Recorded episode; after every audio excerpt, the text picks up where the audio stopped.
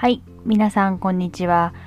副業ワーママイラストレーターのうどんです。私は1歳の息子がいる会社員で、隙間時間を生かしてイラストレーターとして活動をしております。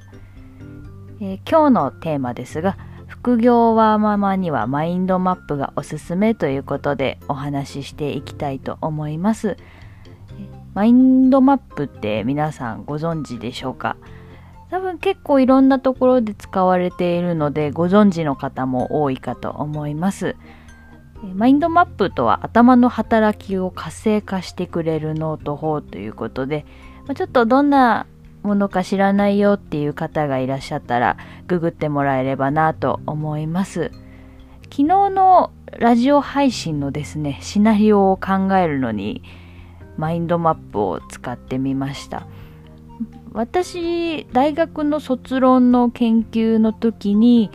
一回使ったことがあるんですが、もう本当に使うの久々でしたね。で、結構ビジネス系 YouTuber の方が説明の一環でマインドマップを使ってることが多かったので、ちょっと取り入れてみたんですが、メモ帳だとどうしてもそのまま文章を読んでしまって棒読みになりやすいんですけど、マインドマップだと項目ごとに見れるので、だいぶラジオのシナリオを考えるのにはいいなって思ったのと、えーま、今回ですね、副業ワーママにはマインドマップがおすすめって、えーなんでかっていうところなんですけど、えー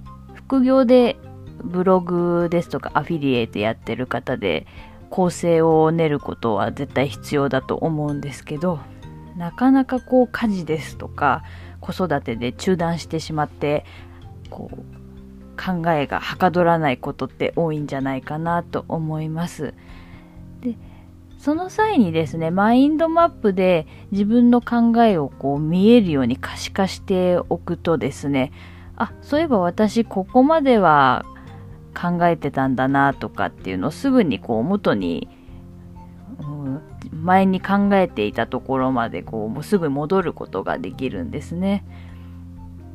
で、ブログの構成を考えるのにも結構便利なんじゃないかなと思って、もう一からこう文章を書くのって結構大変で、なんか書いてるうちに何書いてるかわかんなくなっちゃったりっていうの結構多いかと思うんですけれど、マインドマップでこう大まかな、えー記事の構成を考えておけばだいぶ時短になると思いますね。ね、やっぱり時短っていうのはワーママには大事ですからね。でで今回私が使ったマインドマップなんですけど、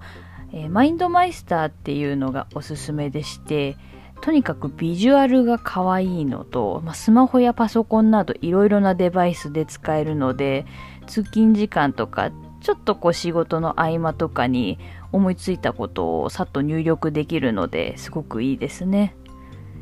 リンクは、まあ、説明欄に貼っておきますが、ググった方が早いかな